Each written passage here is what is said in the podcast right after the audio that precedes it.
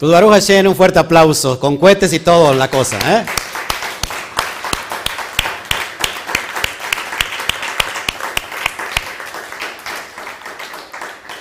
Bueno, es un gusto tenerlo nuevamente en casa, como bien escucharon, si apenas estás ingresando, bueno, nos tardamos un poquitito, casi una hora. Eh, estábamos preparados y todo, pero bueno, empezamos a adorar, eh, empezó a como que a llover y Baruch Hashem se fue la lluvia y esperamos que venga la lluvia pero espiritual, ¿no? Mientras nos apuramos y nos vamos a dar tiempo de lo que, de lo que está aconteciendo. Así que por favor acompáñame. Hoy estamos en la porción número 36 llamada, ¿cómo se llama la porción? Béjaloteja. Que cuando hagas encenderse, de eso se trata. Y acuérdense, hace ocho días tratamos la porción de elevar. O sea que estamos todavía en el proceso de elevación. Acabamos de pasar los 50 días de la cuenta del Homer y estamos en ese proceso de elevar. Hoy vamos a hablar de la cuestión sobre la menorá. Los que no han escuchado qué significa menorá, bueno, es la lámpara, las candelas que se encendían dentro del Mishkan. Así que aprovecho para saludar a todos los que están conectando ya ahora mismo eh, en Facebook. Ponle un corazón ahí grandote y, comparten todos tus grupos sociales, en tus, en tus grupos de WhatsApp, por favor, por todos lados. Y si estás en YouTube, por favor también, si no te has suscrito, suscríbete y activa la campanita, la campanita de, de, este, de notificaciones. Saludamos a todo Estados Unidos, no, dimos aplauso a las naciones, a, a, Estados Unidos, un fuerte aplauso a todo Estados Unidos.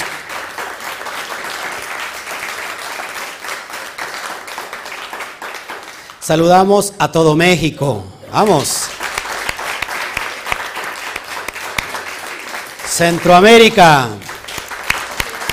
Suramérica, Iberoamérica, Europa, Asia y hasta la nación de Israel. Baruch Hashem. En Israel nos ven. Así. Baruch Hashem. Es lo que el Eterno hace. Bueno. Entonces acompáñame por favor. Lo que les estaba platicando antes de entrar en, escena. Les platicaba yo que estas porciones las tengo de hace un año eh, no, no, las tenía yo en este formato como las estoy entregando hoy, porque lo que quiero hacer es compilar todos los PDF en un libro para que tenerlo como material de estudio. Si se dan cuenta, y yo creo que los que están del otro lado de la pantalla no me van a dejar mentir, que durante todo este año lo que estoy haciendo, que las porciones las estoy dando en un nivel SOT, en un nivel elevado, no como las porciones que di hace un año, que son un poquito más, eh, pues no son eh, para aplicación tanto al alma, hoy lo estamos dando en ese sentido más elevado. Así que lo tienes solamente como un manual de instrucción, lo tienes el PDF, ¿cuántos lo tienen aquí? Algunos lo tienen en, su cabeza, está muy bien, pero bueno, vamos entonces a abrir, abrir la, nuestra, nuestro estudio el día de hoy. ¿Cómo se llama esta porción? Beja loteja y que se puede traducir cuando hagas elevar, cuando enciendas. Vamos a ver de qué se trata todo esto y que, qué es la aplicación SOT, para que me pueda usted entender. Porque hay que entender los diferentes niveles de interpretación del texto de la Biblia o de la Torah y voy a hablar palabras en español por las personas nuevas que nos están visitando y que por lógica pues no van a entender eh, algunas cosas. Por eso lo voy a decir. Entonces, ¿qué es lo que se estudia hoy llamada como porción? Parashá significa porción. En hebreo, parashá es porción.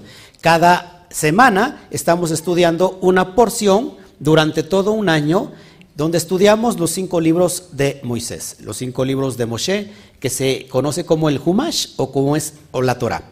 Ahora, damos una, una explicación de lo que significa esa porción, de lo que se trata, y me gusta aplicar ya fundamentalmente a lo que es el alma. ¿Cómo alumbra esta luz hoy eh, en esta semana para mi alma? ¿A fin de qué? De que lo ponga por práctica. ¿Ok? El nivel SOT es el nivel más elevado de interpretación dentro del texto de la Torah. ¿Sí? ¿Todos aquí? Entonces, eh, en el nivel SOT se, se acaba cualquier religión, en el nivel SOT se acaba cualquier eh, teología, cualquier, ayúdeme, eh, dogma, y es aplicable solamente al alma. Aquí habíamos almas que, que tenemos hambre. ¿Se acuerdan quién decía, mi alma tiene sed del Dios vivo? Mi alma tiene sed del Elohim vivo. Bueno, decía David. Y, en realidad hoy estás aquí por el alma. El alma que está hambrienta. Porque el cuerpo, ese está hambriento pero de carne. Y, el cuerpo que es el Yeter Hará, ese no quiere recibir nada.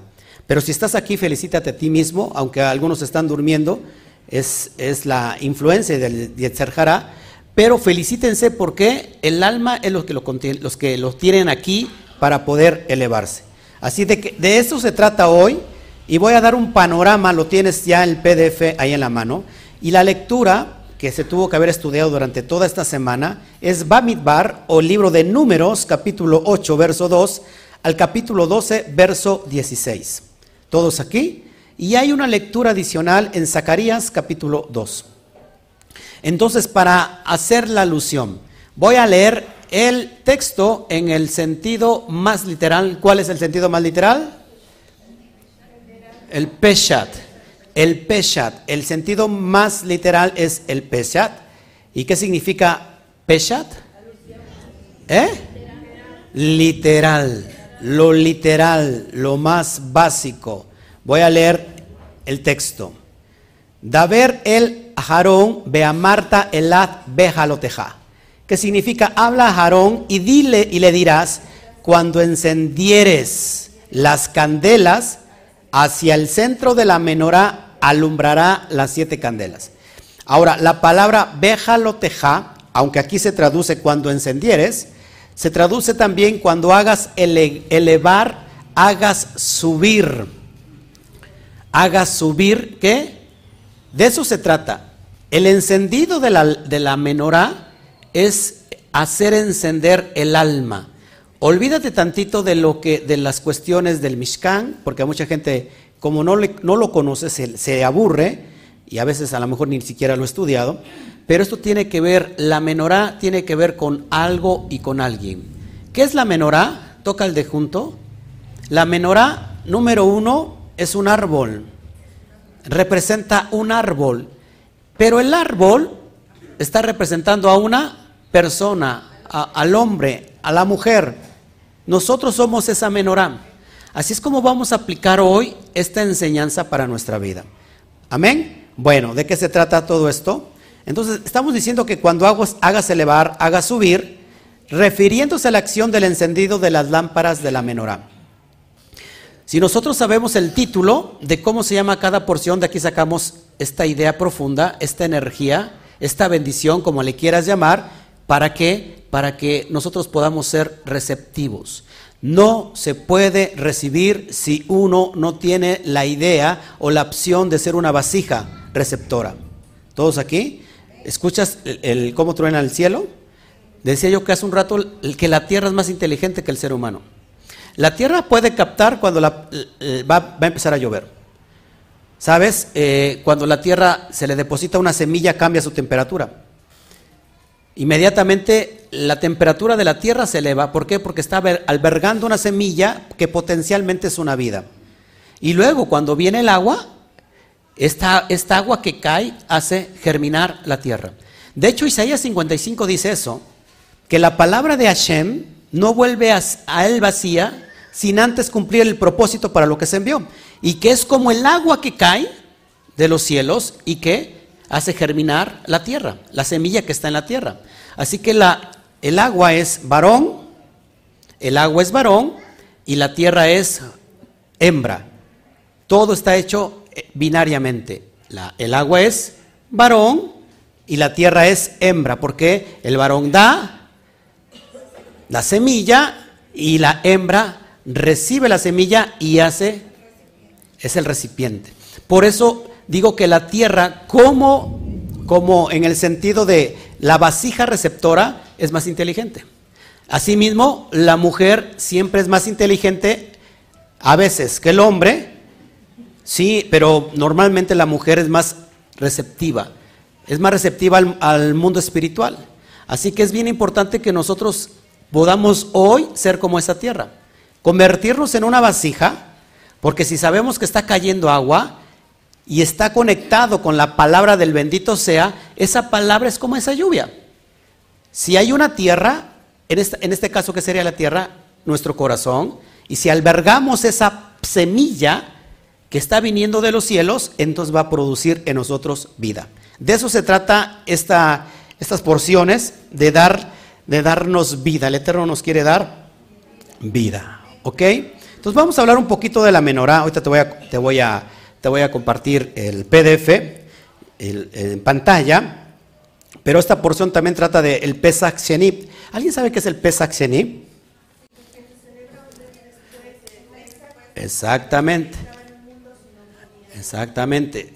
Ah, viene Pesach, 14 del mes de Aviv, y los que no pudieron celebrar el Pesach o la Pascua, hay todavía como un tiempo de oportunidad al mes, que es en el mes de Iyar, se puede celebrar exactamente el Pesach Sheni. Es la segunda oportunidad para las personas que no, que de alguna manera se habían contaminado y no podían celebrar el Pesach, lo pudieran hacer más tarde. De esto trata esta porción. Nos habla también de la nube del Mishkan, cómo, cómo se albergaba. ¿Alguien sabe qué es la nube del Mishkan? La nube que...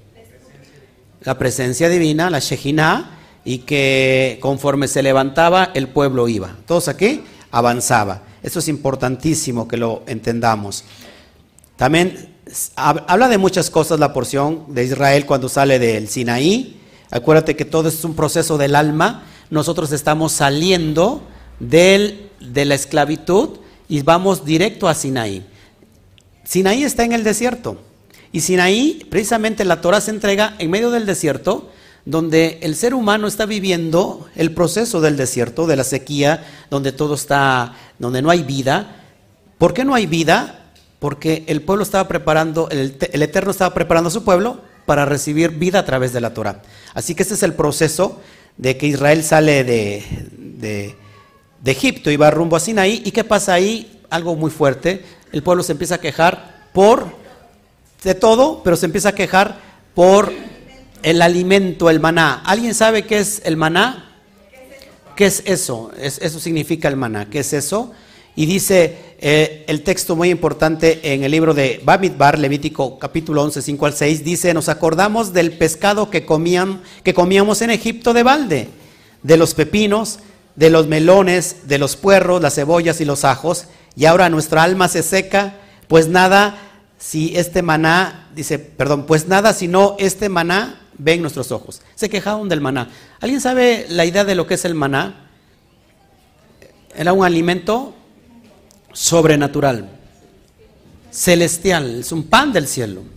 Entonces, ellos no les faltaba otra cosa porque tenían toda la provisión que necesitaban. Sus ropas no se desgastaban, conforme crecían, la ropa también crecía. Esto es algo sobrenatural.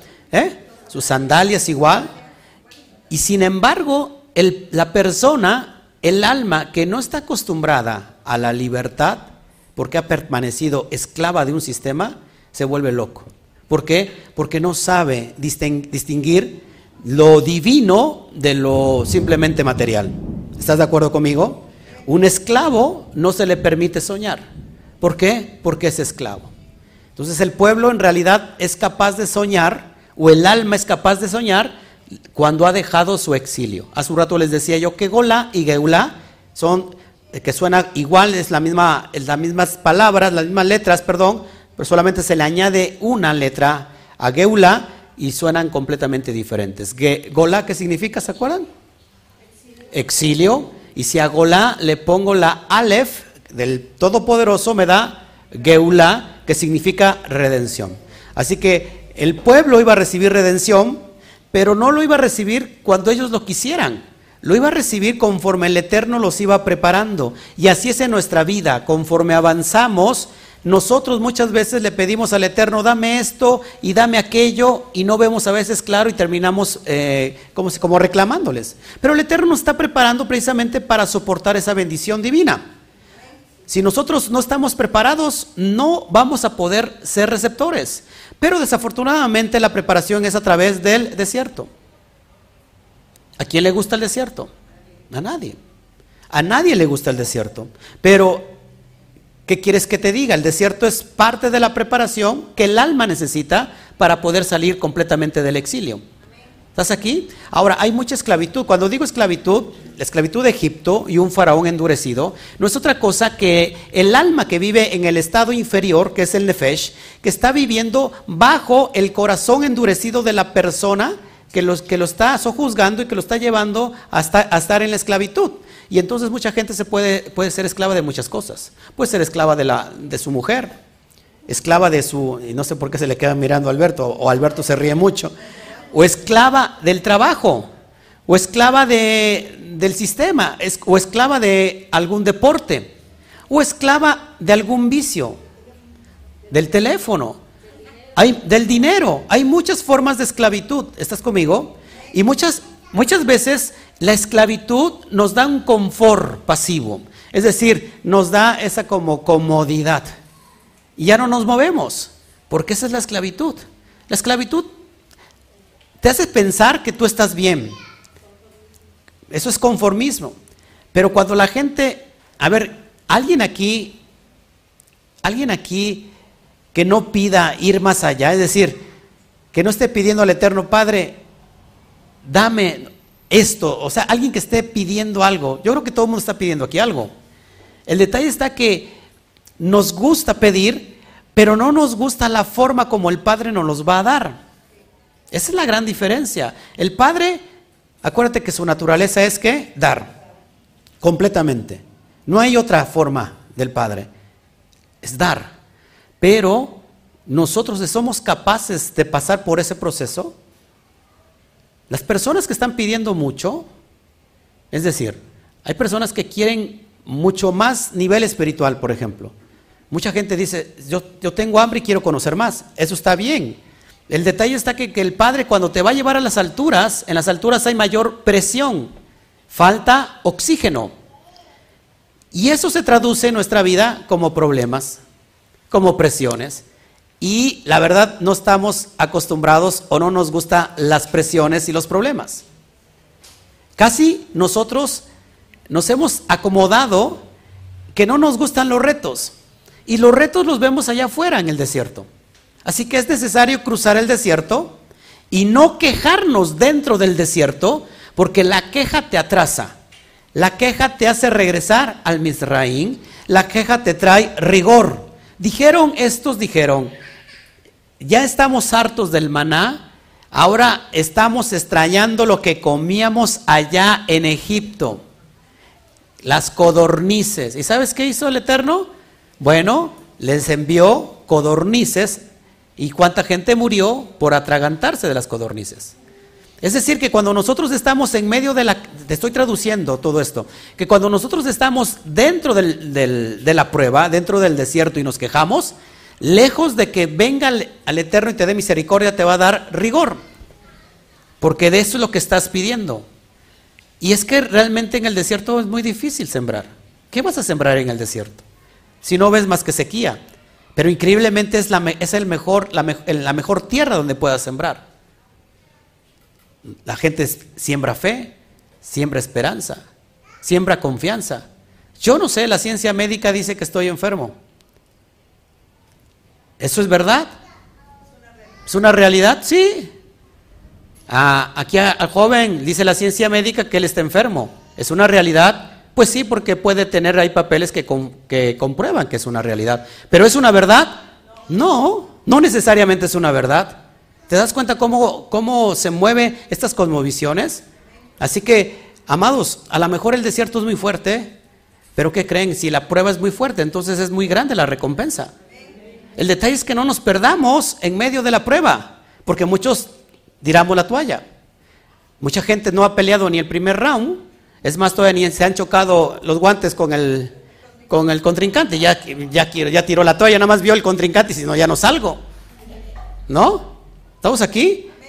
Bueno, es lo que estamos viendo aquí. Y bueno, el, Eterno manda codornices y bueno, se mueren muchos. Luego después viene, no, entiende el pueblo, la murmuración que, que de Aarón y de Miriam. ¿A quién? Al hermano, a su hermano Moshe. ¿Acaso, dijo Miriam, acaso solamente el Eterno habla por, a través de Moshe? ¿No también lo ha hecho conmigo? Y entonces, ¿qué pasa ahí? Que a ella le cae lepra. ¿Por qué? Porque eso es lo que en nuestra vida, lo que es la shonjara, trae a nuestra vida. Cuando nosotros usamos la lengua diabólica, el chisme, no nos permite avanzar a nuestro Moshe. Moshe en nosotros es el alma elevada, la Neshama. Cuando hay mucha crítica, cuando hay mucho leshon hará, entonces lo que gana es el yester hará y entonces nos viene una terrible enfermedad. No permitimos avanzar la era mesiánica que está dentro de nosotros. ¿Cuál es la era mesiánica? ¿Cuál es la, la plataforma mesiánica? Lo que es la Neshama, la parte más elevada. Pero aquí se quejaron y el pueblo pues no avanzó y lejos de eso, ¿qué pasó con Miriam? Se enfermó. ¿Qué pasa con Moshe? Le pide perdón, ¿verdad? Intercede por su hermana y es sanada. Y bueno, y ahí viene entonces lo que es la menora. Aquí, aquí voy a, compartirte algo y con eso voy a terminar. La verdad es que estoy completamente cansado, extremadamente cansado. Este, no de ustedes, pues, les amo y ni de los otros también les amo. A veces el cuerpo físico como que eh, se agota. Mi alma está aquí, mi alma tiene sed del Dios vivo. Pero quiero ver si, te puedo conectar esto que a mí me ha servido y que hoy eh, no sea la excepción contigo, que te puedas conectar con el bendito sea, porque de aquí creo que fluye todo. La enseñanza de esta semana de esta energía. Y cuando digo esta energía es bien importante que lo diga, porque no solamente somos los únicos que estamos bajando esta energía, millones y millones alrededor del mundo están bajando esta energía en esta semana. Millones de personas. No solamente en Israel, sino en todo el mundo, bajando, unificándonos en bajar esta bendición. Así que es bien importante que nos impregnemos. ¿Saben? Estoy sintiendo algo muy fuerte aquí en el mundo espiritual y que me está atravesando los poros. Eso que está, esto que estoy sintiendo yo es lo que está ahorita en, esta atmósfera. Lo puedes creer o no lo puedes creer, ese no, es ese no es mi problema, pero eso es lo que está aconteciendo ahora. Así que tenemos que pedirle al bendito sea que ahorita vamos a hablar de esta lámpara, que cuando seamos encendidos podamos ser codificadores de lo que está pasando en el mundo espiritual. Nos hemos apegado tanto a la materia que nos acostumbramos solamente a creer y, pensar en lo que nuestros ojos físicos pueden ver. Si yo no lo puedo ver, no lo creo. Yo tengo que creer lo que puedo ver. Pero ¿qué pasó con tus ojos espirituales? Esos ojos espirituales han estado cerrados. Y cuando nosotros nos convertimos en codificadores de esta esencia, entonces la tierra se activa. Porque la tierra es inteligente, la tierra empieza a cambiar su atmósfera. Y por, por algo estamos aquí. Entonces yo estoy sintiendo este peso ya y mis poros se están abriendo. Es importante que cuando los poros se abren, nosotros nos impregnamos de esa esencia. Y esta esencia está aquí. Es como cuando se, se quema incienso, ¿Te acuerdas cuando se, quemaba el, el, ketoret, el incienso sagrado, cómo se elevaba y era un aroma exquisito, un aroma precioso que era para olor fragante. Entonces aquí, amados hermanos, estoy sintiendo eso y esto es una realidad. Así que vamos, voy a compartir la pantalla. Wow. Vamos a ver si el Eterno me lo permite si no oramos. Amén. Bueno, vamos para allá.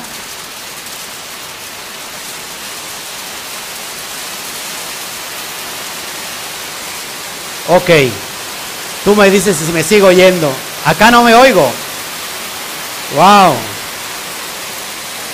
Que sea algo profético. Que sea algo profético esto que está cayendo. Que sea algo profético. La lluvia cae. La lluvia, el agua de la Torah. Que nos da vida, que nos limpia, que nos lava. Baruch Hashem. Que sea algo profético. Que sea algo, que sea algo profético que sea algo profético para joven, ¿cómo se llama? Otra vez. Javi, Javi, que sea algo profético para tu vida hoy. Quizás no lo entiendas, pero asimílalo. El único que nos puede llevar a las dimensiones sobrenaturales es el bendito sea.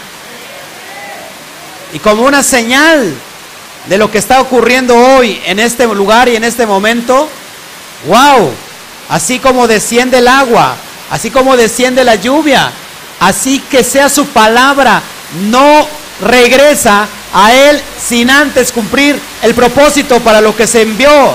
Así que Baruch Hashem, Baruch Hashem. Te damos gracias, Padre, por lo que estás haciendo. Te damos gracias por todo lo que estás abriendo hoy. Los cielos se abren. Los cielos se abren, cielos abiertos hoy. Baruch Hashem. te dignificamos, te adoramos, te exaltamos, Padre. Gracias, Padre, por lo que estás haciendo. Gracias, poderoso eres, maravilloso. Wow, wow, wow. Bueno, ahí tienes en la pantalla la menorá. ¿Qué es la menorá? Para los que son nuevecitos y no conocen, es un candelabro de siete brazos. Toda ella está hecha de oro puro, forjada de una sola pieza. Ella alumbraba el Mishkan o el tabernáculo y su luz representa la luz divina de Hashem, así como la luz de la Torah, que es su palabra Kadosh. Ella estaba hecho de oro puro, forjado de una sola pieza. Si la menorá representa al hombre, ¿cómo nos forjamos delante de la presencia divina? A través de golpes. Porque somos hechos de una sola pieza, de oro puro. El oro representa la divinidad. Todos nosotros estamos hechos de Selen Elohim, de la esencia divina.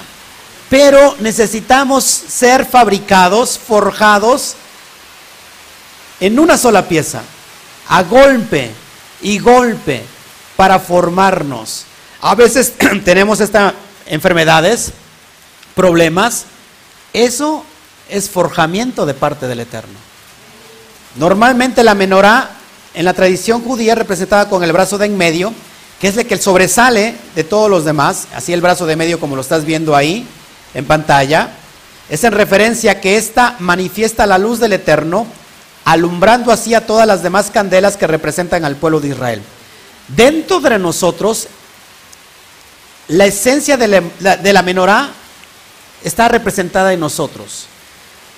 La menorá que estás viendo ahí es la cara de una persona. La cara de una persona. Bueno, antes de enseñarte esto, acuérdense que Hashem, el bendito sea, es la luz, la or de su pueblo. Cuando estamos encendidos, como hace un rato cantamos, yo quiero estar encendido en la ¿cómo va? En el fuego de tu amor enciéndeme, ¿no? Sopla en mi espíritu y hazme encender conforme a esta menorá. Vamos a seguir adelante. La menorá es una conexión, ojo aquí, directa, directa hacia la Torah. La exposición de tus palabras alumbra y hace entender a los simples, dice el Salmo 119, 130.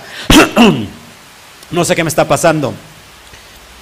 Te voy a enseñar un midrash, que es un año, ese no lo enseñé, donde dice, donde enseña que cada primer versículo de cada libro de la Biblia, de la Torah, es decir, los cinco libros de Moshe, representa una parte de la menorá. En hebreo, Génesis 1.1 contiene siete palabras Bereshit bara Elohim et asamayin bet aretz. Contiene siete palabras. ¿Cuántos brazos tiene la menorá? Siete brazos. Esto es increíble. Si nos vamos al siguiente libro, que es Shemot, o el libro de Éxodo, Éxodo 1.1, tiene 11 palabras. Once palabras. Perdón. La menorá contiene once manzanas o botones. Todos labrados y forjados en una sola pieza. Si nos vamos al siguiente libro, el tercer libro de la Torah es el libro de Vallicra o el libro de Levítico, en el capítulo 1, verso 1, tiene nueve palabras. La, la menorá contiene nueve flores. ¿Cuál libro sigue? De Barín, Números, capítulo 1, verso 1, tiene 17 palabras. La altura de la menorá tiene 17 palmos. Es la altura de la menorá según los sabios. Aunque la Torah no especifica la altura, de acuerdo a lo que debe de medir cada botón, cada cáliz, nos da la idea de que tiene 17 palmos. ¿Coincidencia o propósito? ¿Qué creen? ¿Coincidencia o propósito? El último libro, Deuteronomio 1.1. El último libro de la Torah contiene 22 letras. Curioso que el alfabeto hebreo o el alefato hebreo contiene 22 letras con los que se crea el universo y todo lo que en ello hay, incluyendo al ser humano. 22 letras, pero la menorá también contiene 22 cálices o 22 copas. Impresionante esto. Si te estoy enseñando que cada, que cada versículo con que inicia cada libro de los cinco libros del, de Moshe hace referencia a la Torah, ¿qué nos está enseñando también que la Torah que la menorá es la Torah? La menorá, la lámpara es la Torah. David decía, porque lámpara es a mis pies, tu palabra y lumbrera a mi camino. ¿Qué necesita el ser humano para alumbrarse? La, la Torah. Pero ¿qué pasa con las personas? No quieren la Torah. ¿Todos aquí? Ahora fíjate lo que dice el Proverbio 6:23. Porque el mandamiento es lámpara y la enseñanza Torah. Es luz y camino de vida las reprensiones que te instruyen. Así que la esencia de la Torah es que nosotros seamos como la luz de la menorá, alumbrando constantemente, siendo luz a las naciones. ¿Estamos dispuestos a alumbrar? Pero para eso se sufre. No se alumbra por alumbrar. No es que estoy encendido y voy a alumbrar. Se tiene que sufrir. Sabe que hay unos animalitos que salen de noche y que alumbran. Luciérnagas. Y sabe que las luciérnagas no alumbran porque quieren brillar, sino las, luciérnagas alumbran con un propósito. Y el propósito es aparearse, reproducirse. Así que que nosotros nos alumbremos para reproducirnos en el buen sentido de la palabra. Porque no vas a salir ahorita saliendo de ahorita el Shabbat y dijo el pastor, hay que reproduzcámonos y la Biblia dice que, que se reproduzcan, ¿no?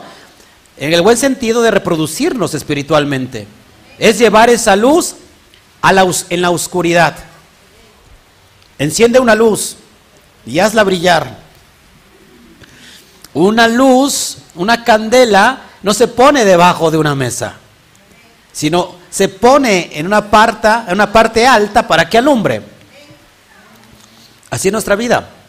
Pero muchos somos creyentes de closet. Dile al de junto, sal de closet. Somos creyentes de closet, ¿por qué? Porque nos sentimos muy iluminados. Aquí somos muy iluminados todos. Hasta los dientes se le ven blancos, blancos, blancos. Aquí usted dice, hermanito, hermanita, el Eterno le ama, yo le amo, wow, qué bendición verle. Pero llega usted a casa y tal parece que cambia completamente de atmósfera. Guarda su luz en el closet, que es la Torah, y es más, lo deja precisamente ahí en el separador donde lo puso de hace ocho días. Viene, viene al Shabbat y, ahí lo dejó, nunca más la volvió a abrir. La lámpara es necesaria para nuestra vida. Por eso cada noche, cada noche, al iniciar el ocaso, entra la noche. La noche está conectado con, para los que no saben, con el rigor. ¿Y cuántos de nosotros se nos había enseñado a orar a esa hora? No sabíamos. ¿Hacemos ahora qué? ¿Qué oración? Minja. Porque la noche está conectado al rigor. Las tinieblas. ¿Escuchó de Lilith? Lilith, la esposa del Satán, por eso la noche se llama Laila. Y por eso decimos Laila Tov, buena noche. Pero oramos porque viene la noche del rigor. Pero hay muchos burritos que les pasa por el arco del triunfo la noche, el día, la mañana y todo el momento, porque no está acostumbrado a dar gracias al Eterno. Entonces la lámpara no está brillando. ¿Está conmigo? Y por eso nuestra vida está en ese nivel, apagada, sin alumbrar, como pábilo, humeante nada más, llena de humo, nada más. Pero no nos ponemos a brillar, no nos ponemos a reproducirnos. ¿Qué tal? Si hace un rato di, dije, dije hace un ratito que la sedacá te prevé del espíritu de la muerte. Pero sabes que, cuando tú conviertes a la Teshuvah a alguien de fuera, también te, quita y te protege en contra de la muerte, porque te eleva al nivel del sádic, del justo. Eso es impresionante. ¿Qué tal si alguien, un alma allá afuera, necesitaba forzosamente escucharte? Y que esa noche su alma iba a ser salvada. Y nosotros callamos nuestra boca. Porque nos dio pena alumbrar. Porque alumbrar aquí es muy bonito, pero alumbrar afuera, esa es la prueba. ¿Quién no puede ser Ben Israel dentro de la comunidad? Todo el mundo. ¿Quién no puede llevar a cabo la Torah aquí? Todo mundo. Pero la Torah es para llevarla allá afuera. En el estacionamiento, cuando se nos atraviesa una persona imprudente en el coche, cuando vas al restaurante y te toca sentarte con alguien muy exigente y te dice de qué marca es el producto. Ahí es donde se practica la Torah, no sé si me explico. La Torah es práctica. Toca el de junto y dile, la, Torah es práctica. No le hables en lenguas, ya no hablamos en lenguas, dile, la Torah es práctica.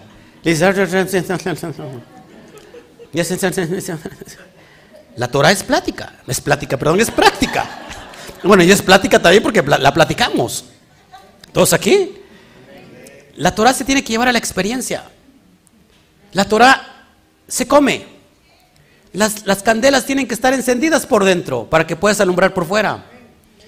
No podemos ser candil de la calle y oscuridad de nuestra casa. Queremos cambiar a medio mundo. Queremos cambiar a nuestros hijos, a nuestra esposa, algunos por una nueva, otras por otra mejor.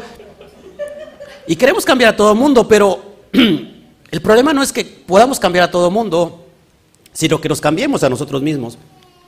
Que dejemos de ser el ogro que éramos. Que dejemos de ser los share espirituales que éramos.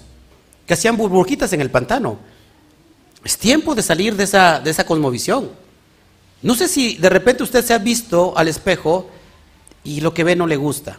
A mí me pasa constantemente. Y no estoy hablando de cuestiones físicas sino el ser que está dentro de, usted, eso como que me cae gordo. A veces no me soporto. No sé si usted se soporta todo el tiempo. Si, y si se soporta, bueno, pues no puede ser otra cosa, ver si no se soporta. Total, es el ticún que tiene que estar haciendo usted, la rectificación. Pero no sé si de repente hay una esencia de, usted que no le gusta. O sea, ese, ese ser que se enoja, ese ser que de repente es orgulloso, ese ser que de, de repente es egoísta, exigente. ¿No le molesta esa parte de usted a veces? Y eso, la Torah es el espejo, porque nos vemos, la Torah nos enseña lo que estamos mal.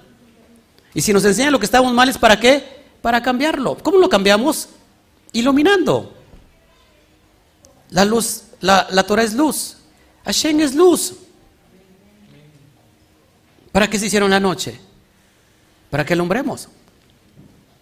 ¿Sabes que la noche no requiere de la luz? Porque para eso están los Ben Israel. Por eso la menorá se encendía. Es una alusión que nosotros somos luz a las naciones. Pero a veces no podemos ser ni luz a, a nuestra casa. ¿Cómo pretendemos si el vecino nos odia? Tenemos que ser luz a las naciones. Amén. Seguimos. Entonces, amados hermanos, vamos a enseñar este contexto porque es el símbolo también de Israel. Representa los dos olivos, ¿recuerdan? La casa de Israel, la casa de Judá, los dos olivos unificados ahí. Pero te voy a enseñar algo que con esto voy a terminar y que el árbol es una alusión al hombre o a la mujer. En el Salmo 1, 1 al 3 dice, bendecido el varón que no anduvo en consejo de malos, ni estuvo en camino de pecadores, ni en silla de escarnecedores se ha sentado, sino que en la ley, es decir, la Torah, del Eterno está su delicia, y en su Torah medita de día y de noche. ¿Cómo será este entonces? Será como un árbol plantado junto a corrientes de aguas, que da su fruto en su tiempo y su hoja no cae y todo lo que hace prosperará. Todo lo que hace prosperará. ¿Por qué? ¿Por qué lo va a prosperar? Porque va a guardar la ley. ¿Se cuenta que es muy fácil vivir la vida así? Ahora, dice, por ejemplo, Misley 2027 o Proverbios 2027, el alma del hombre es la lámpara de Hashem. Alguien hubiera dicho aquí amén. Están todos ya humeantes aquí de este lado, apagados. oiga lo que dice, su corazón debe de ser esa tierra. El alma del hombre es la lámpara de Hashem. Wow. Esta es nuestra nuestra alma es la luz de Hashem, la lámpara de Hashem. Ahora, el rostro, panín, perdón,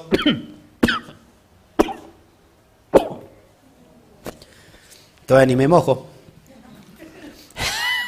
Le digo que es espiritual, ya estoy mojado en el espíritu. Por eso la manifestación de la tos, usted no cree. Incrédulo. El rostro del ser humano representa la menorá. ¿Cuántos orificios tiene la cabeza del ser humano? Siete.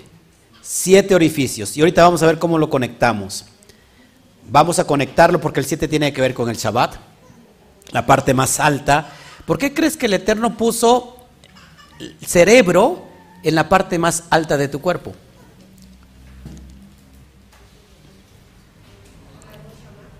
¿Por qué no lo puso en los pies?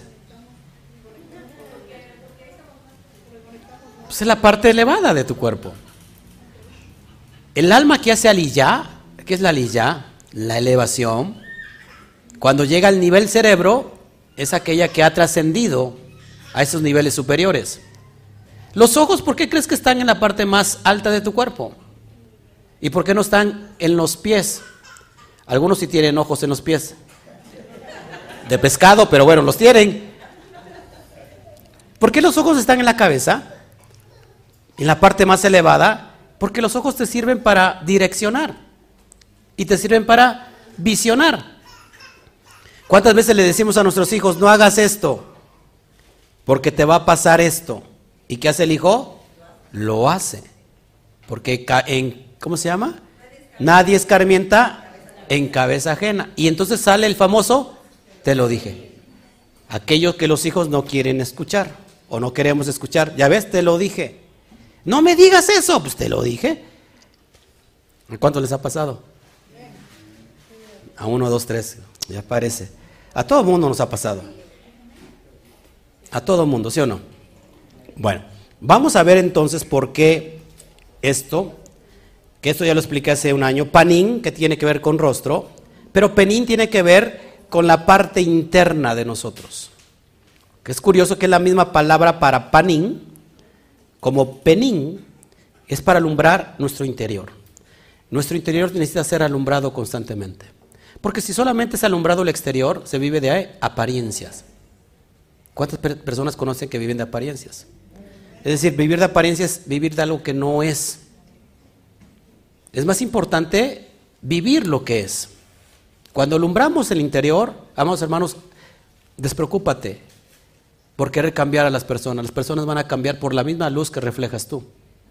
No sé si te han preguntado, oye, ¿qué luz tienes? O sea, ¿por qué te, veo que brillas mucho? O sea, no es que necesariamente andes trayendo una candela aquí encendida, sino que es algo espiritual. No sé si le han dicho eso. Si no se lo han dicho, preocúpese. A mí me han dicho, como que, o sea, como que tienes mucha luz. Lo digo en el buen sentido y quisiera que fuera práctico. ¿eh? Hay gente que me ha visto de más de dos metros y hágamelo buena, ¿verdad? En el mundo espiritual estoy altísimo. Sí, en el mundo espiritual estoy. Así me han dicho, de veras, ahí está mi esposa. Me han, visto como un, como un hombre todo de blanco de más de dos metros. O me han visto también como un anciano. Eso como que ya no me gusta mucho. Pero lo otro sí, ¿no? En el mundo, y eso es real, o sea, nos reímos, pero es en serio. Le digo que usted se, se ríe porque no está acostumbrado a ver el mundo espiritual. Pero eso es lo que reflejamos nosotros. Y no es que seamos nosotros, sino lo que hay en nosotros. ¿Mm? Lo que hay en nosotros es grande. Si las cosas no nos salen porque seamos bonitos, las cosas nos salen porque somos ungidos. ¿Mm? Me voy de aquí. Está más ungidos para irse a dormir que otra cosa. Por eso le va como le va. Pablo decía que somos nosotros el templo del Ruach HaKodesh. ¿Por qué cree que no hay templo físico?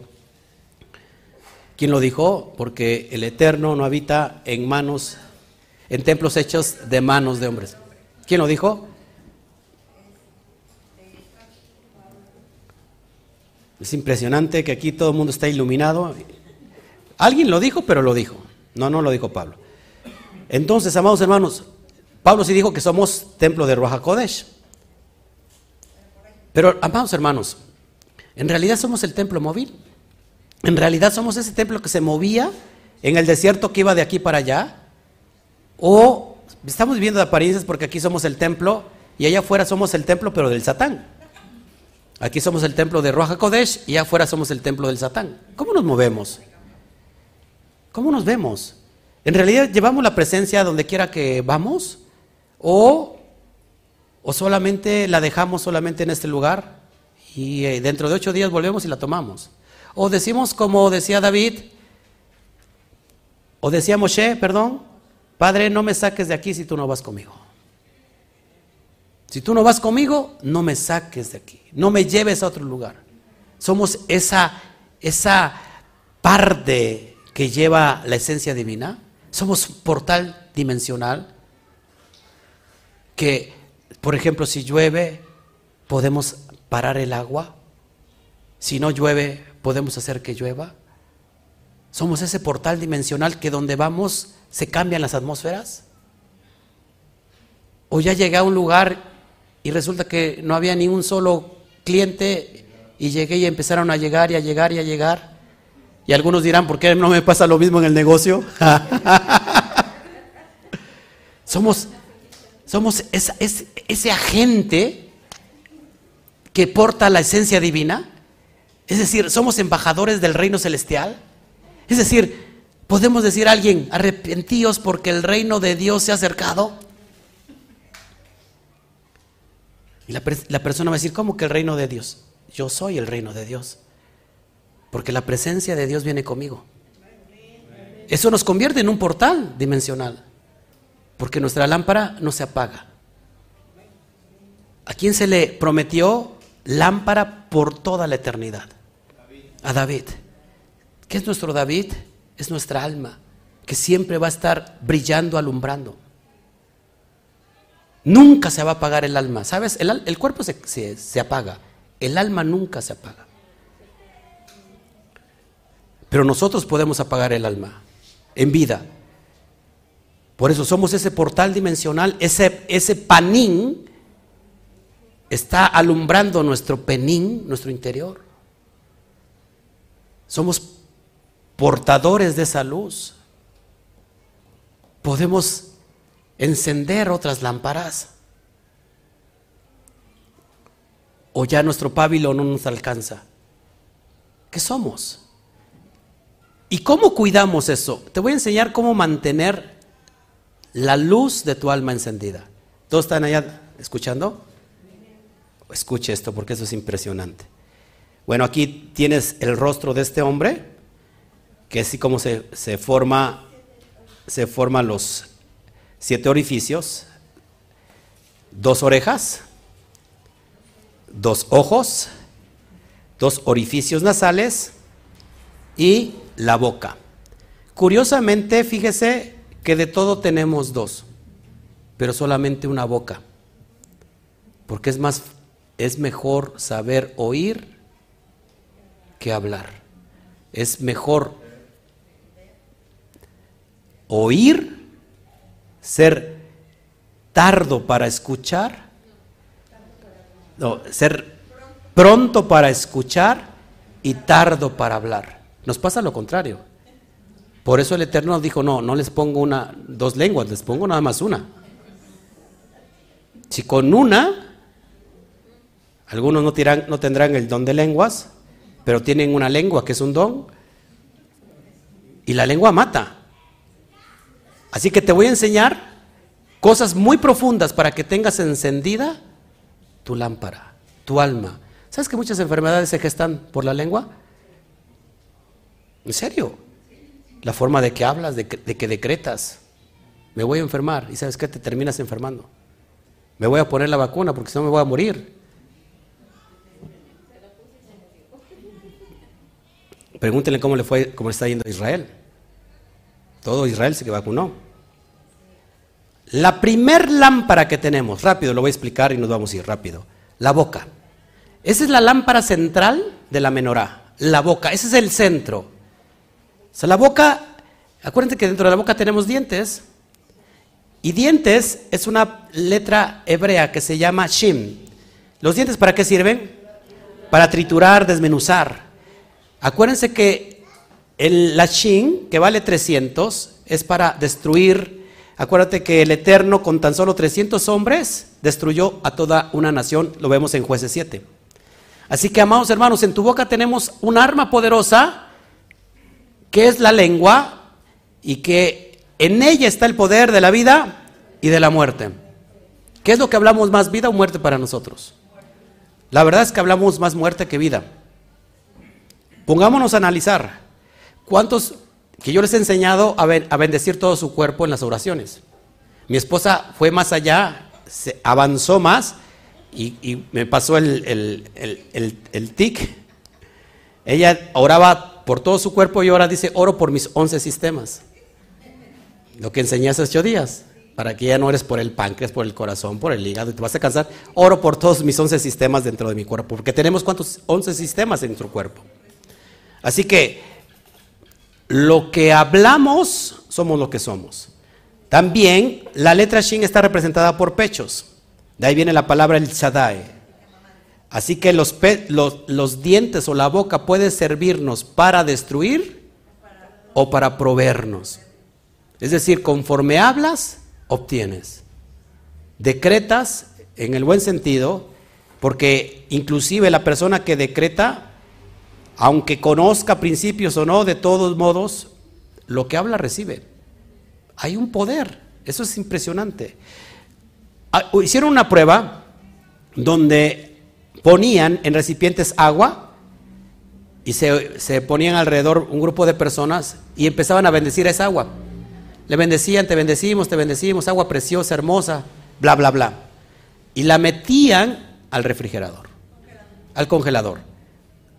Después de que se congelaba, esa agua había formado cristales bellos, preciosos, figuras geométricas hermosas. Y después hacían el mismo experimento, pero ahora lo contrario, maldiciendo al agua.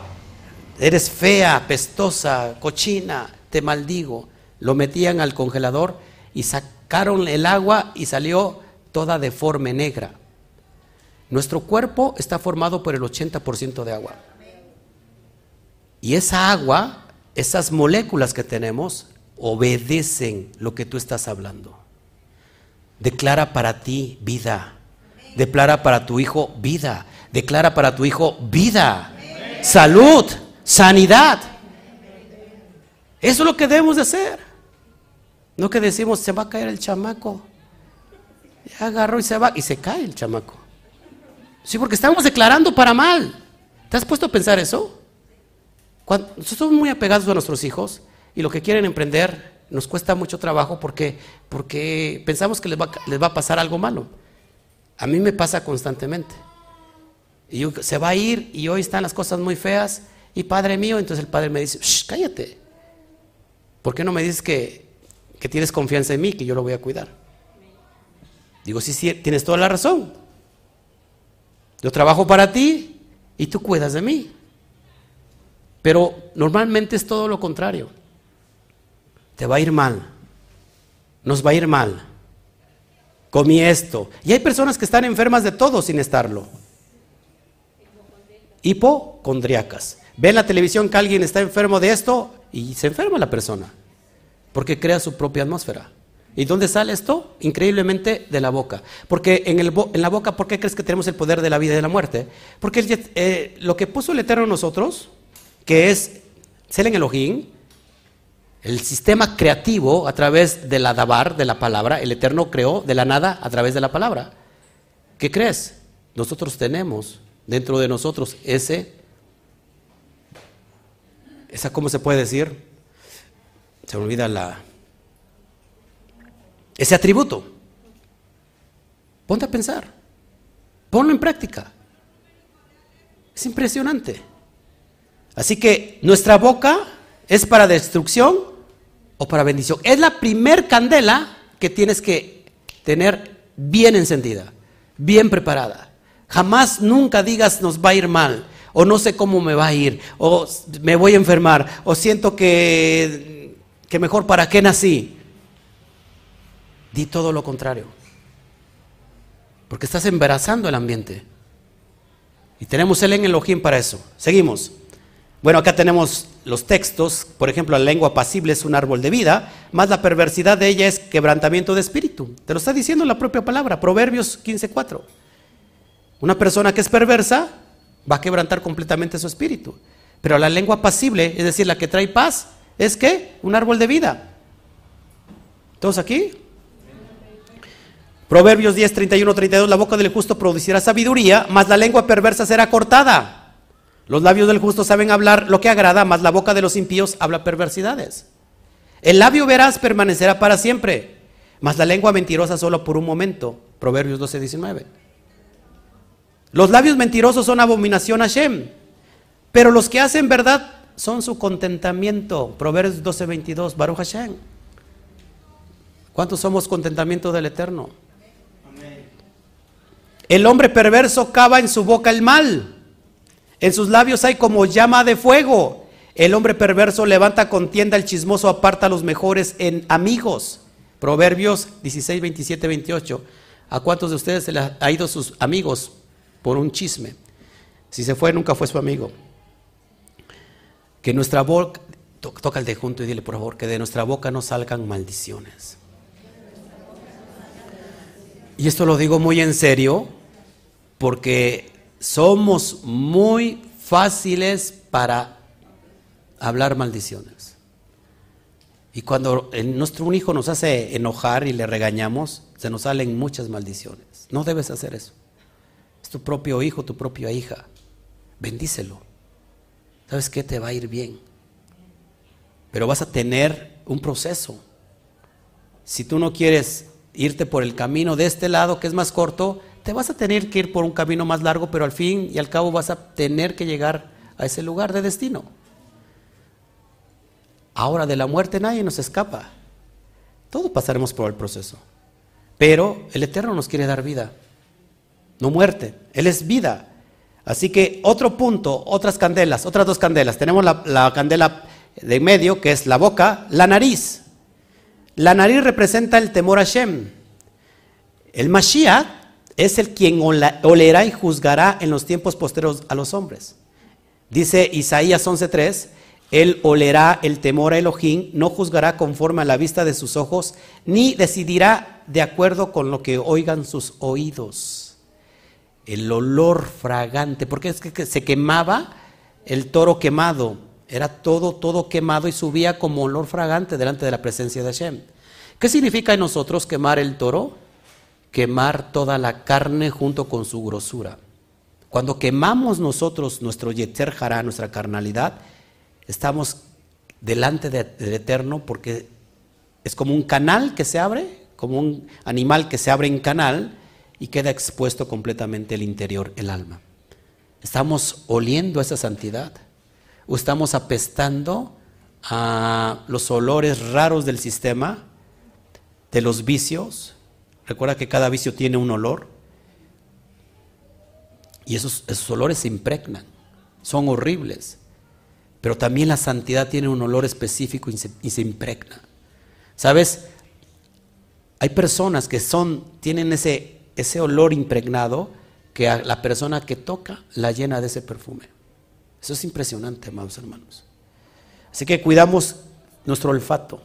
Fíjense, la nariz está directamente relacionada con la ira. Ira, ira, tú, ira, ira. No, con la ira de enojo. En hebreo la palabra para ira es af, que se traduce como furor, ira, enojo. O la nariz, ventana de la nariz, la cara. Una persona entonces, la palabra anaf significa estar enojado estar colerizado. La cólera está relacionada con el calor y es de ahí donde se dice que la persona se enciende, está hecha lumbre. Por eso la nariz se arruga y echa humo por sus orificios como un toro enojado. Eso es lo que está la ira. Y Pablo dice, airaos, pero no pequéis. No den lugar al satán. Y mucha gente se queda pensando, ¿cómo está esto? Mira, me enojo hasta tal, punto que no le, dé lugar al diablo. Porque si no, el diablo viene y hace de las suyas. No, no, no. Lo que está diciendo Rab Shaul, está diciendo, enójate hasta el punto de que no le des el lugar a tu propia carne, a tu propio Yeter Jara. No peques dándole lugar a tu Yeter Jara. Porque una vez que el Yeter Jara toma el lugar, se descompuso todo. Es como la persona pierde el sentido y al rato vuelve en sí y dice, ¿esto hice? ¿Les ha pasado? Claro. Es que el alma domine al Yeter no el Yeter a nuestra alma. El que fácilmente se enoja hará locuras y el hombre perverso será aborrecido. Misley 14:17. No te apresures en tu espíritu a enojarte porque el enojo reposa en el seno de los necios. Coelet 7:9. Airaos, pero no pequéis, lo que te dije. No se ponga el sol sobre vuestro enojo ni deis lugar al Satán. Amén. Esas son las dos lámparas que tienen que ver con los orificios nasales. Vamos con los ojos. Con los ojos, qué bonitos ojos tienes debajo de esas orejas. No, es dos cejas, ¿verdad? Bueno, los ojos, los ojos son la ventana del alma. ¿Cuántos saben esto? Así que cuidemos este portón que comunica con nuestro interior. ¿Por qué es importante? Importante entender que debemos cuidar lo que vemos. Porque fíjense, se dice que una imagen pornográfica de 20 segundos, la mente tarda en borrarla 20 años. Una imagen de 20 segundos de pornografía se te impregna y la puedes borrar durante los 20 años siguientes. Es una cosa que se te pega, sobre todo en los jóvenes. Otra investigación realizada por la Universidad de Cambridge o Cambridge concluyó que el cerebro de aquellas personas enganchadas a la pornografía reacciona de la misma forma en lo que como lo hacen las personas adictas a las drogas. Exactamente lo mismo. La, la pornografía es una adicción. Por eso es importante que la pornografía inicia con algo, con la vista. Es muy importante que cuidemos lo que vemos, lo que empieza con una miradita inocente, se puede transformar en una adicción compulsiva. La estoy viendo, pero no con ojos de hombre, dicen. cuidemos, dile al de junto, cuidemos lo que vemos. Nada de que ojo de taco, ¿cómo se llama? Taco de ojo. sí, porque hay muchas personas que se, o sea, parejas que se permiten los unos a los otros que, vea, total, es un ojo de taco. Perdón, un taco de ojo. Ya no sé lo que digo a esta hora. Acabando el Shabbat, ya casi me estoy también yo apagando, no es cierto, yo me enciendo cada día más. Amados hermanos, no se vale eso, porque la concupiscencia entra por los ojos. Primero se anida en un pensamiento, primero la vista, después se anida en un pensamiento hasta que toma tu corazón y después lo llevas a la acción. No es que el hombre cayó en pecado, es que el hombre decidió caer en pecado. O la mujer igual, y es que cayó con la misma piedra. No, la verdad es que antes tuvo que pensarlo mucho. El pensar mucho evita que peques. Por eso, en, por ejemplo, en la tradición oral, lo que es el Talmud, cuando una persona, un judío, quiere pecar, el Talmud dice que lo manda muy lejos para que vaya a cometer el pecado a otra ciudad que está muy lejana. Cuando tú lees eso, literalmente te espantas. Dices, ¿cómo que el judío permite que otro judío peque? ¿Cuál es la explicación? ¿Cuál es la interpretación? Que el judío, al irse lejos, va a pensar mucho en lo que va a hacer. ¿Para qué? Para que recapacite a fin de que no lo haga. Así que si la persona lo hubiera pensado mucho, no hubiera pecado. O que la persona no pensó y pecó. Cuidemos nuestros ojos. ¿Sí? Ok, la lámpara del cuerpo es el ojo. Así que si tu ojo es bueno, todo tu cuerpo estará lleno de luz. Pero si tu ojo es maligno, todo tu cuerpo estará en tinieblas. Así que si la luz que en ti hay es tinieblas, ¿cuánto no serán las mismas tinieblas? Mateo 6, 22, 23.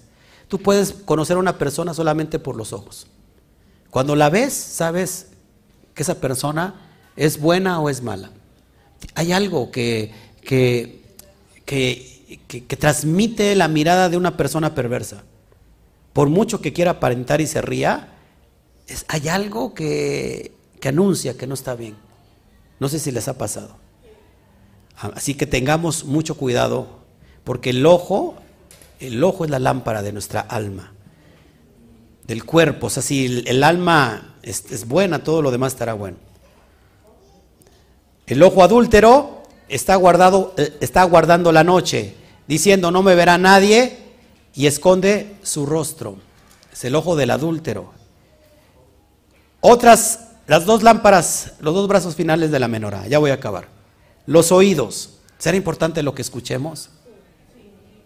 Nuestros oídos son los receptores del mundo exterior y ellos llevan señal a nuestra Neshama. Tan importante es lo que hablamos como lo que escuchamos. ¿Por qué será importante en el mundo espiritual?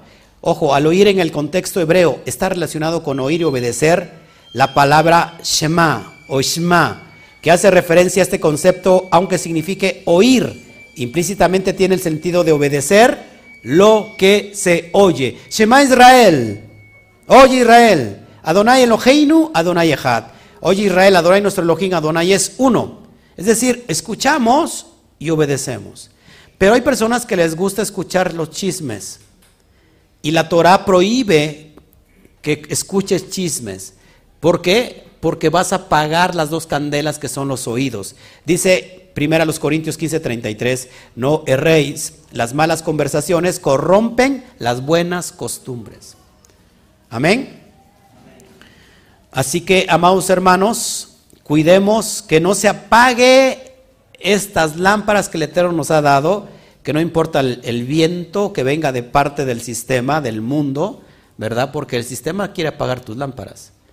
El sistema quiere que te veas como del mundo, que actúes como del mundo, que hagas como, del, como lo hace el mundo, a fin de que tus lámparas sean apagadas. El sistema te ve como un, alguien raro.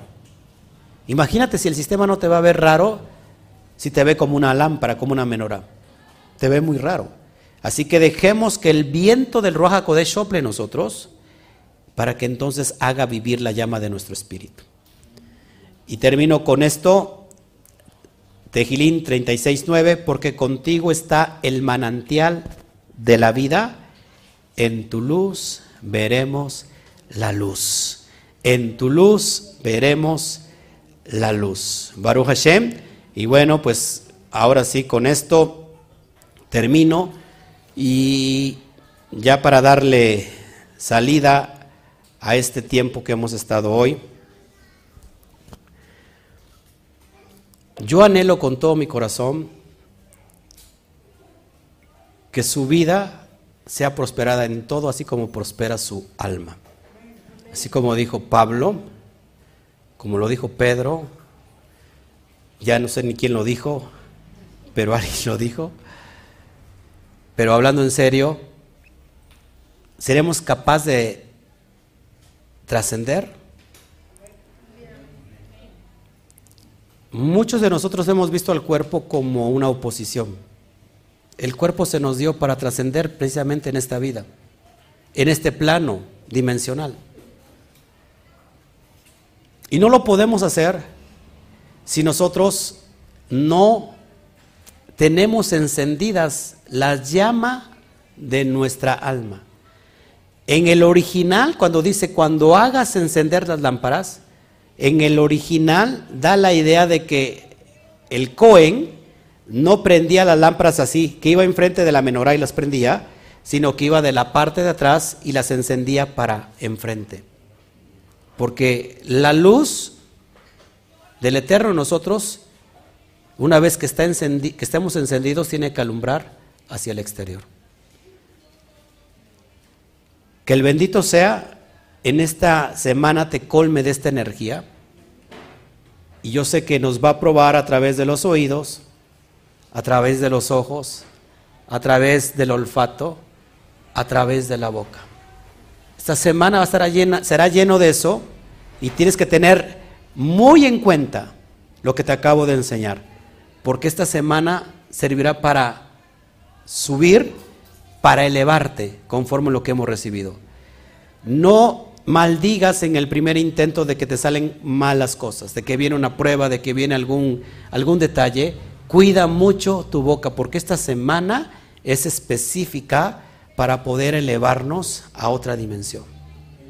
Así que, basados en esto, yo quiero bendecirlos a todos ustedes a través de este órgano que es la candela central de la menorá y decirles que el Eterno les bendiga en esta semana en todo.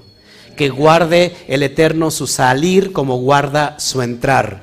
Que les dé bendición, que les dé luz, que les dé salud, que les dé sanidad, que les dé prosperidad, que haga ensanchar las vasijas a fin de que reciban cada día más luz y su alma sea elevada, elevada, elevada y podamos ser portadores de la luz para hacer luz a todas las naciones. Dale un fuerte aplauso al bendito sea.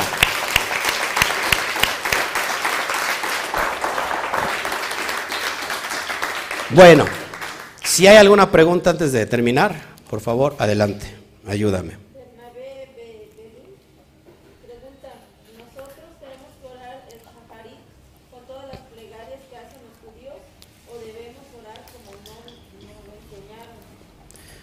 Bueno, está hablando del Shaharit, está hablando de Minja y está hablando de Arbit. Cada plegaria contiene en sí muchos rezos, que precisamente, aunque esos rezos son códigos, si nosotros los hacemos monótonamente nos va, nos va alejando precisamente de la presencia divina, es decir, de la relación. Lo que yo aconsejo, como todo, que abramos con códigos en hebreo, porque el hebreo es un código, y después de abrir sus códigos en hebreo, entonces, cierra la puerta, en la intimidad busca al Padre y el Padre que te ve en lo íntimo te va a poner, el Padre que te ve en lo secreto te va a poner en lo público, lo que salga de tu corazón. A tu esposa no, y, bueno, es como que muy vaga la comparación, pero a tu esposa no me imagino que, que llega aquí Juan Carlos y le saca un poema, ¿verdad? Y todo el tiempo está mm, hablándole con algo que ya está escrito. Yo creo que tu esposa te diría, ya, ya chole, ¿no? Yo creo que Juan Carlos le sale lo que le sale de su corazón. Al Eterno es lo mismo. Es más, muchas veces el Eterno quiere que estemos en silencio. Porque en el silencio él, él reina. Muchas veces a mí me ha dicho, Shh, cállate, cállate. A veces hablamos, hablamos, hablamos. Y no permitimos que el Eterno hable en nosotros. No escucho la voz de, Hashem. Pues no la escuchas porque siempre estás hablando. Yo lo digo con mucho respeto. Hay personas que vienen para que ore por ellos Y cuando estoy orando por ellos, la persona está ore y ore y ore. Entonces digo, ¿para qué quiere que ore por ellos si están orando ellos mismos? no sé si me explico. Estoy diciendo, Padre, baja, haz descender la lluvia. Y el otro está diciendo, eh, Espíritu Santo, mándame fuego. Entonces, no nos ponemos de acuerdo. Dice, basta como que se pongan dos o tres de acuerdo en la tierra para que sea como en los cielos. ¿Sí me explicó? Entonces, hay personas que vienen y estoy orando y está la persona, ore, ore, ore, ore. Yo digo, wow, no sé si yo estoy orando por él o él está, me la está revirando, me la está regresando, no sé. Pero a veces tenemos que estar en silencio. Así que los códigos de las oraciones se abren en hebreo, se abren en hebreo y ya que estás abierto, empieza a fluir de tu corazón. ¿Alguien más?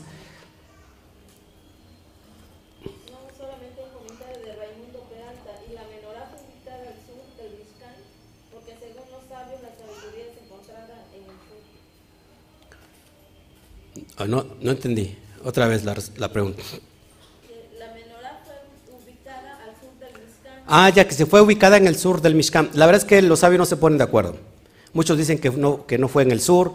O sea, no se ponen de acuerdo. Pero la idea, amados hermanos, es que no, no le demos tanta importancia a dónde estaba ubicada.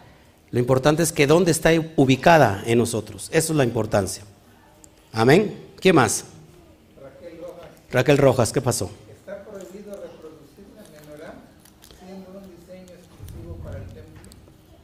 Está, a ver, volvemos otra vez a los actos religiosos.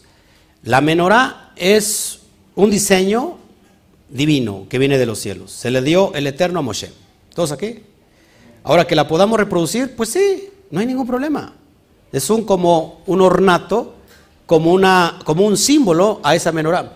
Es más, hay menorás que son curvas y otras que son rectas y no se ponen tampoco de acuerdo. Así que es simplemente un símbolo. Y recuerden que lo más práctico en nuestra vida es olvidarnos de lo que es lo religioso y que la menorá realmente somos nosotros. Te lo acabo de enseñar. Eso es lo más práctico. ¿Alguien más? Ayúdenme, por favor. ¿Alguien está en el, en el YouTube? ¿Qué pasó? A ver. No, no son comentarios que te dan las gracias por la enseñanza. No, pues gracias a ustedes que nos están viendo. Gracias a ustedes. Este, ¿Habrá alguna pregunta aquí? ¿No? ¿Todo claro?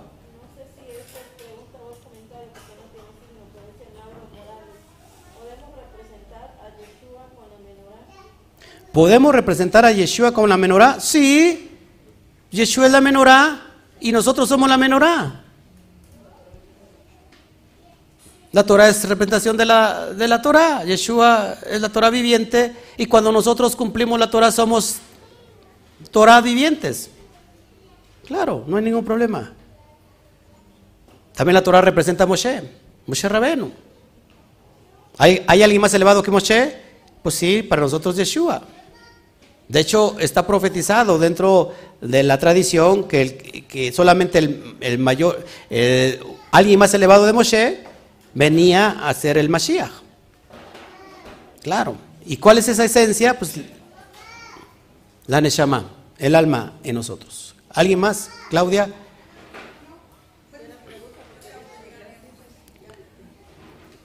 No, no hay más preguntas. Ayúdame, Alberto.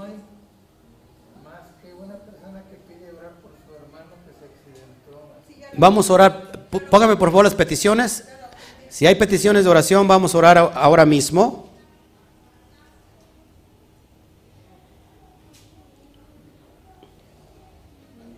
Gracias, Verónica Rojas. Gracias, amada.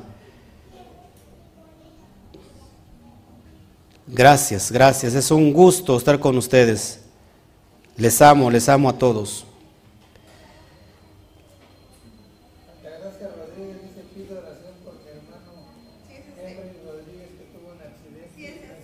Ya lo apuntó mi esposa. Las peticiones, por favor. Ah, si hay peticiones de una vez, por favor, vamos a orar.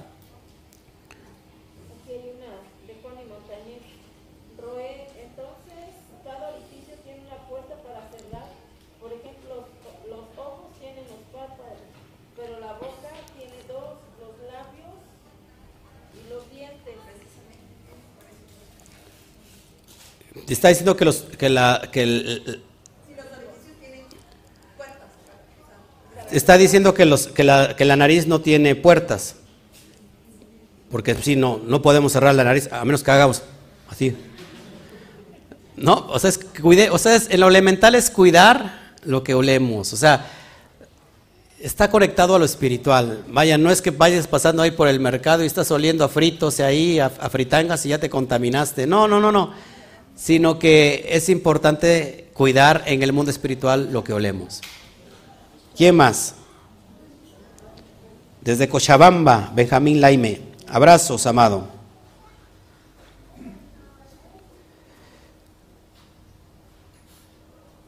Angélica Berrón está pidiendo oración, ¿ya la apuntaste, hija? En, en YouTube.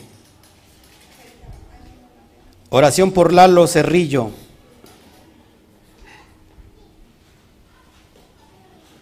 Si estás apuntando, Amada, en Facebook, ¿están apuntando aquí? A ver, apunta, apunta tú, Amada. Tú en YouTube, este, Chio, en, en Facebook, pues, ¿estás apuntando? Mauro Morales Flores. Oscar, ¿qué idea tienes sobre la vacuna COVID? Se dicen muchas cosas. Creo que como, como un líder tengo la responsabilidad de contestar esta respuesta. Ya se enojó el sistema, ¿eh? Ya se enojó el sistema. Al fin de cuentas, cada quien toma su propia decisión. Yo y mi casa no nos vamos a vacunar. Porque lejos de ser una vacuna, tiene más esencia de otra cosa. Y es un tratamiento que me inyectan por una enfermedad que no tengo. Así que me convierto en un conejillo de indias y que ahora se anunció que cada seis meses se va a estar vacunando constantemente. Así que yo no me presto para ser conejillo de indias. Yo respeto a todos los que lo hacen, lo respeto. Cada quien toma su decisión. Aquí a lo mejor en la comunidad hay unos que se vacunaron. Esa es su decisión. Yo no me meto en eso. Pero yo al menos, yo, yo, yo, Oscar Jiménez, yo no me vacuno porque no hay garantía en absoluto, no hay nada de garantía. Y ya hay mucho, muchos médicos y muchos científicos alrededor del mundo que se están juntando para denunciar todo esto. Digo de nuevo, ese es mi, mi punto de vista. Tú puedes tener otro irrespetable. Pero yo te recomiendo, no se vacunen. A lo mejor con esto me, me cortan en YouTube, pero bueno. Angélica Berrones, sí, está aquí, ya para irnos a descansar.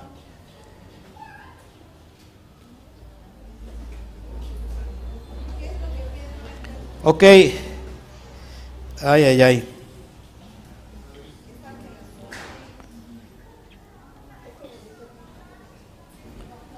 Ayúdenme a buscar, por favor, la petición de Angélica Berrones. Ya se me perdió. No sé si la...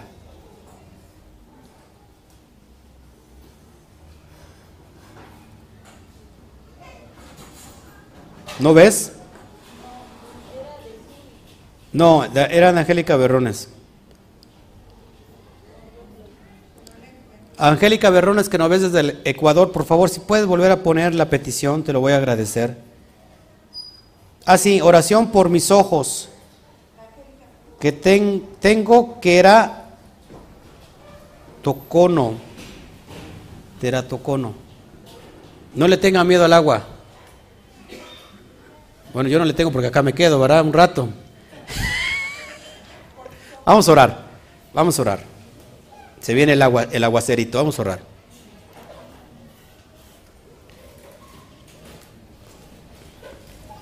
¿Oramos?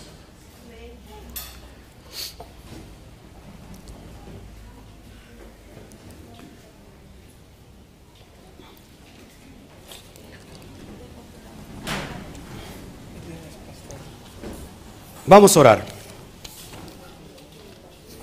Quiero orar ahorita por Javi, ¿es Javi? Javib. Javib.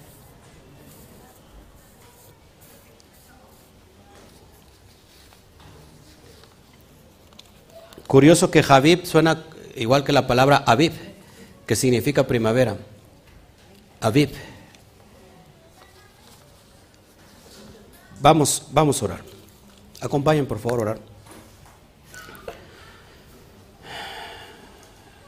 Padre Celestial, en esta bendita hora, por los atributos de tu Ruach Kodesh, de tu santidad, está impregnada hoy en este momento y en esta casa, te pido, Padre, por la vida de Alberto Ramos, que, Padre, pongas un cambio de sangre al 100%. Te pedimos por la niña Elizabeth, por esa infección de garganta y de temperatura, Padre, que tú hoy traigas refuash shelema, sanidad completa. Te pedimos por Guillermo Arturo Ríos Domínguez, que está entubado por COVID y tiene los pulmones muy dañados. Te pido, Padre, que venga refuash shelema. Te pido por Marisela Sandoval, entra a cirugía el lunes por tumores en matriz para que resulten benignos, Padre, pero yo pido Abacadosh que no haya tumor alguno. Te pido por la hermana Altagracia, por Henry Rodríguez, tuvo un accidente y se encuentra mal. Padre, que tú estés en ese momento con la vida de Henry Rodríguez, que todo esté eh, bajo control. Te pido por Ángel, Angélica Berrones, por la infección de sus ojos, por el problema de sus ojos. Te pido, Padre, por Adán García Rojas, problemas de alcoholismo, papá. Abrimos hoy nuestro corazón, papá, para que baje tu dimensión, esa dimensión de bondad y de gesed. Padre, te pedimos por Mari Martínez, su madre tiene problemas con su sistema digestivo. Te pedimos por la oración que está pidiendo Surit Mendoza, a favor de Lalo Cerillo, le detectaron cáncer, papá. Te pido, Padre, que te muevas de una manera sobrenatural. Angélica Berrones ya está. Gracias por la vida de Aldair Juárez Silva, que cumple hoy 23 años. Y te pedimos, Padre, por la sanidad de Aviv, este joven que está cursando cáncer te pido, Padre, que tomes tú el control de su vida y que haya refuash shelema en el nombre precioso de Yud Hebatkei. Gracias, Padre. Gracias, Padre, por todos los que estamos conectados hoy, por todo este, este movimiento, por tu casa, por todo lo que estás trayendo. Recibe toda la gloria, la honra y la alabanza. Amén, amén y amén. Bueno, amados hermanos, pues nos vamos, nos despedimos de todos ustedes, que el Eterno me los bendiga y les decimos un fuerte... ¿Eh? ¿Qué pasó? y, le, y le decimos Shawatov a la cuenta de tres. Una, dos, tres. Shawatov. Nos vemos. Que el Eterno te bendiga.